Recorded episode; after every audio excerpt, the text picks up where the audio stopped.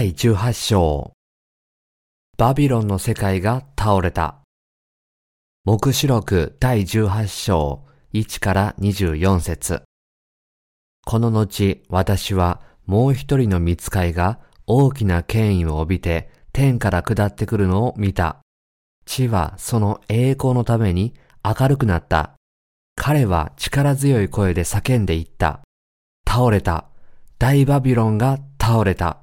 そして悪霊の住まい、あらゆる汚れた霊どもの巣窟、あらゆる汚れた憎むべき鳥どもの巣窟となった。それはすべての国々の民が彼女の不貧困に対する激しい見怒りの葡萄酒を飲み、地上の王たちは彼女と不貧困を行い、地上の商人たちは彼女の極度の公職によって富を得たからである。それから私は天からのもう一つの声がこういうのを聞いた。我が民よ、この女から離れなさい。その罪に預からないため、またその災害を受けないためです。なぜなら彼女の罪は積み重なって天にまで届き、神は彼女の不正を覚えておられるからです。あなた方は彼女が支払ったものをそのまま彼女に返し、彼女の行いに応じて2倍にして戻しなさい。彼女が混ぜ合わせた杯の中には、彼女のために2倍の量を混ぜ合わせなさい。彼女が自分を誇り、公職にふけったと同じだけの苦しみと悲しみとを彼女に与えなさい。彼女は心の中で、私は女王の座についているものであり、やもめではないから悲しみを知らない、と言うからです。それゆえ、一日のうちに様々な災害、すなわち死病、悲しみ、飢えが彼女を襲い、彼女は火で焼き尽くされます。彼女を裁く神である主は力の強い方だからです。彼女と不貧困を行い、公職にふけった地上の王たちは、彼女が火で焼かれる煙を見ると、彼女のことで泣き、悲しみます。彼らは彼女の苦しみを恐れたために遠く離れて立っていてこう言います。災いが来た。災いが来た。大きな都よ。力強い都、バビロンよ。あなたの裁きは一瞬のうちに来た。また、地上の商人たちは彼女のことで泣き悲しみます。もはや彼らの商品を買う者が誰もいないからです。商品とは、金、銀、宝石、真珠、麻布、紫布、絹、火布、香木、様々な草芸細工、高価な木や銅や鉄や大理石で作ったあらゆる種類の器具、また、日系、香料、香、香油、乳香、ぶどう酒、オリーブ油、麦粉、麦、牛、羊、それに馬、車、奴隷、また人の命です。また、あなたの心の望みである熟した果物は、あなたから遠ざかってしまい、あらゆる派手なもの、華やかなものは消え失せて、もはや決してそれらのものを見出すことができません。これらのものを飽って彼女から富を得ていた商人たちは、彼女の苦しみを恐れたために遠く離れて立っていて、泣き悲しんで言います。災いが来た。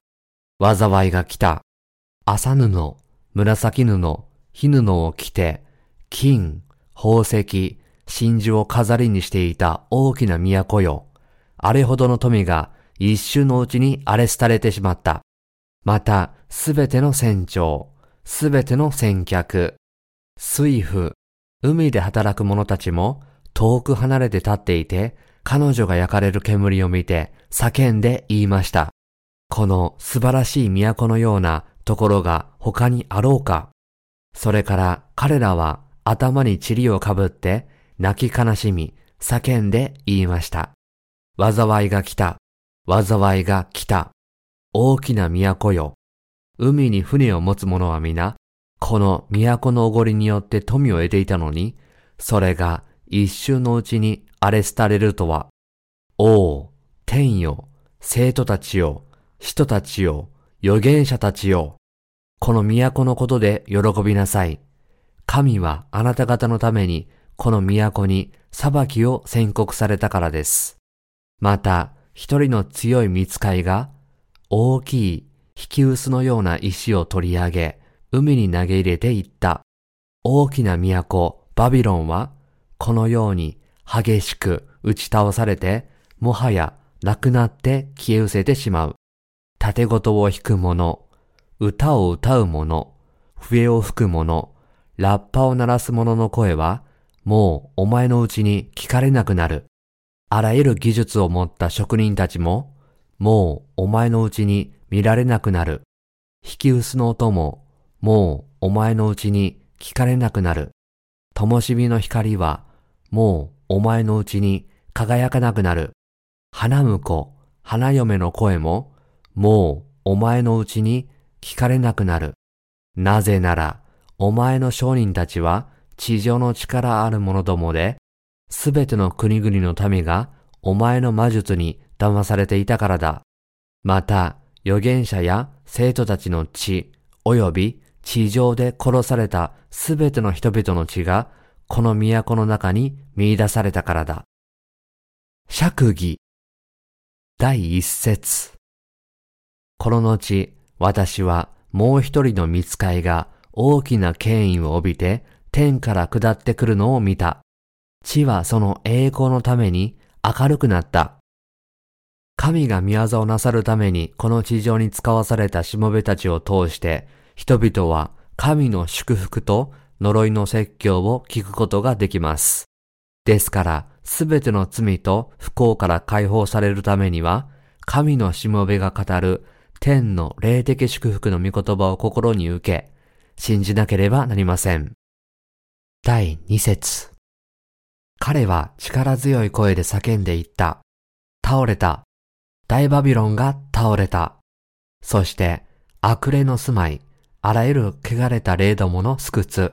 あらゆる汚れた憎むべき鳥どもの巣窟となった。大バビロンが倒れたという表現の中で、バビロンという言葉は聖書では世俗的な世界を指して使われています。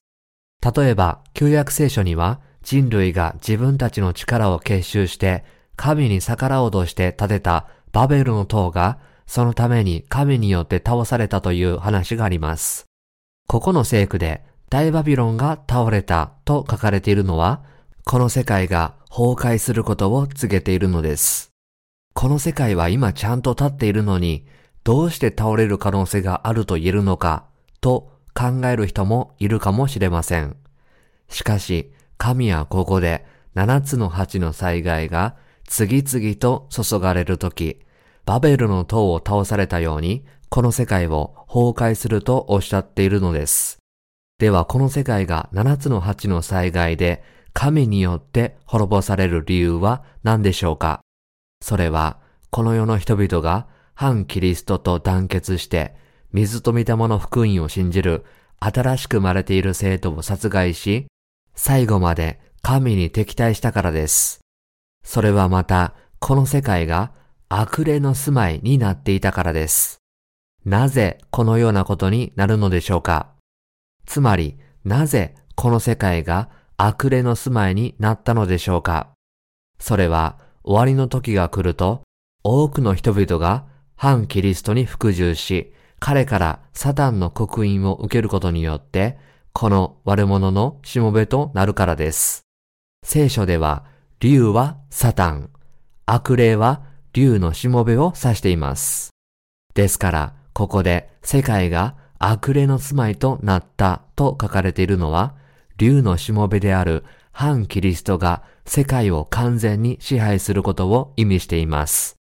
終わりの時の世界は、七つの八の災害が注がれることによって、極限の観難の時代を迎えます。この世界は竜の世界となり、全世界が竜のものであるかのように悪魔が暴れ回るようになります。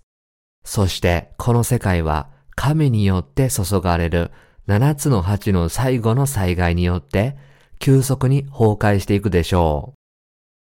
第三節。それはすべての国々の民が彼女の不貧困に対する激しい見怒りの葡萄酒を飲み、地上の王たちは彼女と不貧困を行い、地上の商人たちは彼女の極度の公職によって富を得たからである。したがってその結果は罪によってもたらされた世界の崩壊です。人々が神のようにこの世を愛し、従ってきたために、神は七つの八の災害という罰で彼らを滅ぼされます。この世に生きる者は皆、最終的にこの神のもたらす七つの大災害によって滅ぼされ、地獄に落とされるのです。主から与えられた水と見たもの福音を今信じない者は皆、最後に七つの八の災害に遭うという神の明確な警告を私たちに与えておられるのです。この福音を信じず、神の警告にもかかわらず、神に敵対し続けるなら、七つの八の災害で罰せられるだけでなく、地獄の永遠の罰を受けるということを忘れてはなりません。ですから、人々は神の大いなる恐ろしい災害から逃れるためには、今、水と見たもの福音を信じなければならないことを悟り、一日も早く水と御霊の誠の福音への信仰に立ち返らなければならないのです。世界の多くの王や商人たちはその物質的な豊かさで大きな富を築きましたが、神のもたらす大災害でこの世界が崩れ去るのを見ると、彼らは皆泣き、嘆き、悲しみ、泣き叫んで終わるのです。ですから私たちは水と見たもの福音をすべての人に述べ伝え、新たな千年王国を見据えて生きていかなければならないことを決して忘れてはならないのです。私たちはすべての人を水と見たもの福音に導き、すべての人類が大災害から逃れることができるようにしなければなりません。第4節それから私は天からのもう一つの声がこういうのを聞いた。我が民よ、この女から離れなさい。その罪に預からないため、またその災害を受けないためです。我が民よ、この女から離れなさい。その罪に預からないため、またその災害を受けないためです。これは神の生徒に語られた御言葉です。すなわち、生徒は終わりの時の世界に属し、その奴隷として生きてはならないのです。すでに生徒となった者でも、終わりの世の罪に陥れば、神の恐るべき災害によって裁かれるのを免れることはできないのです。つまり神はすべての生徒にこの世の奴隷になって神の怒りを買わないようにとおっしゃっているのです。第5節なぜなら彼女の罪は積み重なって天にまで届き、神は彼女の不正を覚えておられるからです。神は実にこの世のすべての罪と行いを記憶なさり、その裁きの日だけを待っておられるのです。ある日突然、反キリストが出現し、神のご計画通り、やがて全世界が破滅に覆われます。それでもこの世界は滅びず永遠に続くと信じている人たちがまだいます。ところが、この世界は彼らが考えているようには続かず、神がもたらされる七つのラッパの災害と七つの鉢の災害によって突然滅ぼされるのです。終わりの時が来れば、神は世界の至るところに苦難をもたらし、世界を滅ぼされるのです。ですから、私たちは最後まで信仰生活に励み、イエス・キリストの御国が本当に来るという信仰を固く持たなければなりません。神が見つかいたちに命じて、この地上に七つの鉢を注ぐ前に、世の罪は神の裁きを受けるに値するほど蔓延し広まっていたことでしょう。それゆえ、神はその罪を覚え、もはやその滅びを止めないでしょう。また、反キリストと世の人々は神の民を迫害し、生徒に信仰を否定するよう強要し、彼らを殉教者にすることでしょう。こうしたことが起こるとき、この世界は7つの8の災害に直面するのです。第6節あなた方は彼女が支払ったものをそのまま彼女に返し、彼女の行いに応じて2倍にして戻しなさい。彼女が混ぜ合わせた杯の中には、彼女のために2倍の量を混ぜ合わせなさい。第6節には、彼女が混ぜ合わせた杯の中には、彼女のために2倍の量を混ぜ合わせなさいとも書かれています。これは悪魔の嘘を流布して人々を地獄に導いた世界中の偽りの宗教を罰するために神が見つかいたちにお与えになったご命令です。つまり今日のキリスト教が神の御言葉とサタンの教えを混ぜ合わせて偽りの教えを与え、それによって人々を悪魔に導いた罪に対して神の怒りと罰が与えられるということです。ですから、水と見たもの福音を信じないキリスト教徒は、世の世俗的な人々と同じ罪の罰を受けることになります。第7節彼女が自分を誇り、公職にふけたと同じだけの苦しみと悲しみとを彼女に与えなさい。彼女は心の中で、私は女王の座についているものであり、やもめではないから悲しみを知らないと言うからです。神はここで、このような高慢な人々の罪には、苦しみと悲しみを持って報いなさいとおっしゃっています。新しく生まれていない世界中の宗教的な人々、そして不信心な世俗的な人々に対して、神は彼らの罪を問い詰めて罰せられるのです。しかし彼らは高慢なままで、私は女王の座についているものであり、やもめではないから悲しみを知らないと自分自身に言い聞かせます。そこで神は彼らに滅びの災害をもたらされます。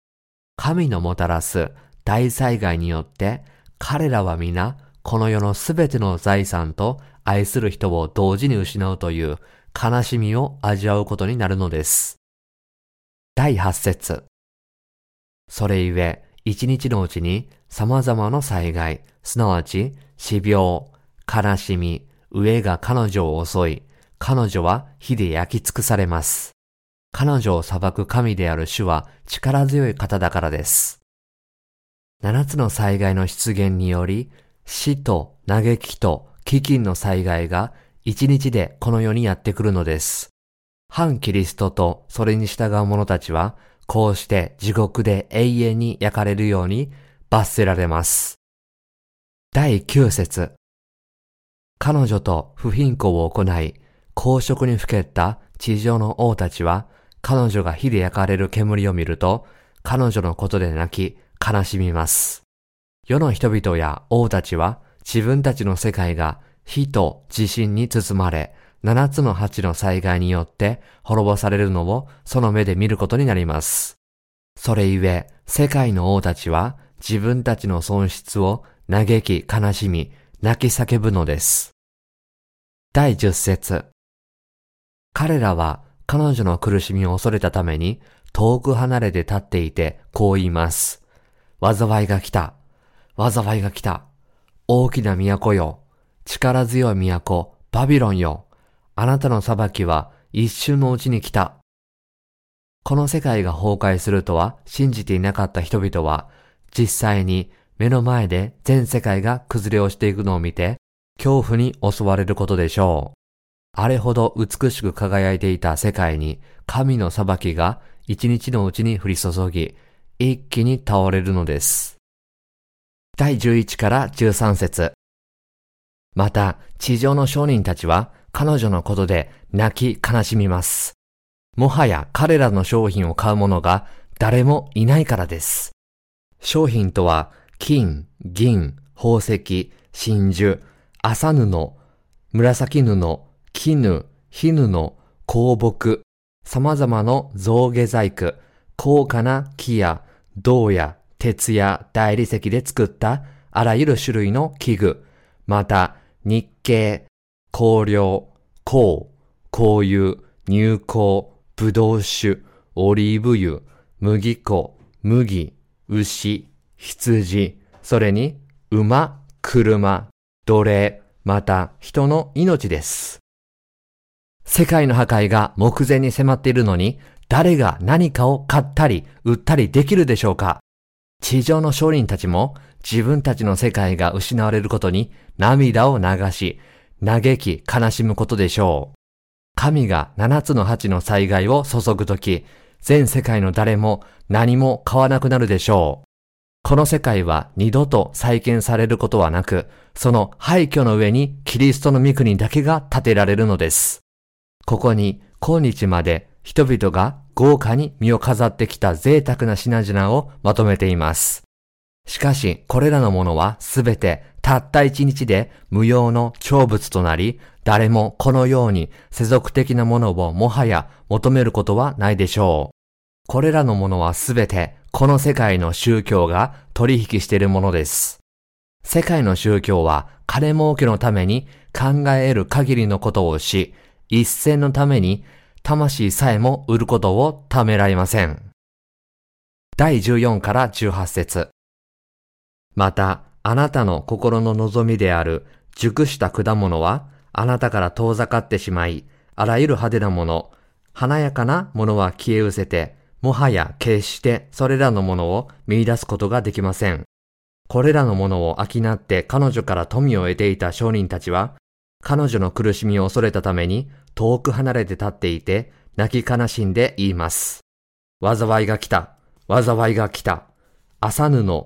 紫布、火布を着て、金、宝石、真珠を飾りにしていた大きな都よ。あれほどの富が一瞬のうちに荒れ廃れてしまった。また、すべての船長、すべての船客、水夫、海で働く者たちも遠く離れて立っていて、彼女が焼かれる煙を見て叫んで言いました。この素晴らしい都のようなところが他にあろうか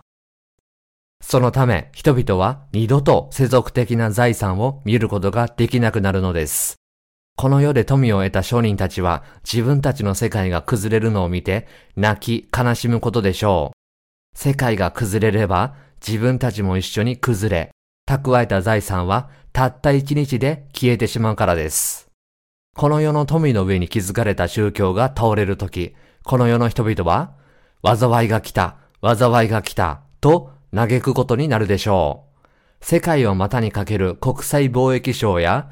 先導も嘆くでしょう。この人たちは人類がこれまでに築いた文明の中で今日の文明より偉大で優れたものがあるだろうかと絶望的な叫びを上げることでしょう。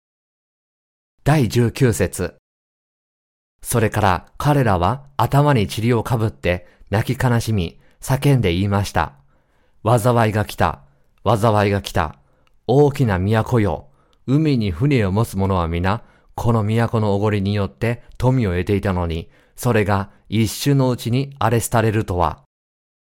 七つの八の災害によって世界が滅ぼされるのを見て、この世界が永遠に続くと思っていた人々は皆、大きな悲しみで泣き叫ぶでしょう。まだこの世に残っているものは、神によってもたらされる七つの八の災害で、全世界が一度に滅ぼされるのを目の当たりにして泣き叫ぶでしょうが、その時にはもうこの世もその中にあるすべてのものも終わっているので、そのような叫びは何の役にも立たないでしょう。もしその時に泣く力があるのなら、今自分の罪のために地獄につながれている自分の運命を嘆き、水と見たもの福音を信じて永遠の滅びから解放されるべきなのです。第20節おお、天よ、生徒たちよ、人たちよ、預言者たちよ、この都のことで喜びなさい。神はあなた方のためにこの都に裁きを宣告されたからです。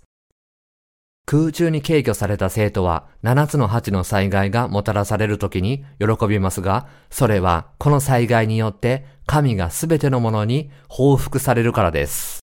神がこのように敵に恐ろしい大災害を注ぐのは当然のことなのです。第21節また、一人の強い見つかいが大きい引き薄のような石を取り上げ、海に投げ入れていった。大きな都、バビロンは、このように激しく打ち倒されて、もはやなくなって消え失せてしまう。神はここで引き薄が海に投げ込まれるように、この世界が二度と見られなくなるとおっしゃっています。そして主は全宇宙とそこにあるすべてのものを新たにし、この地上をキリストの御国とする宮業を果たされるのです。第22節縦ごとを弾く者、歌を歌う者、笛を吹く者、ラッパを鳴らす者の声は、もうお前のうちに聞かれなくなる。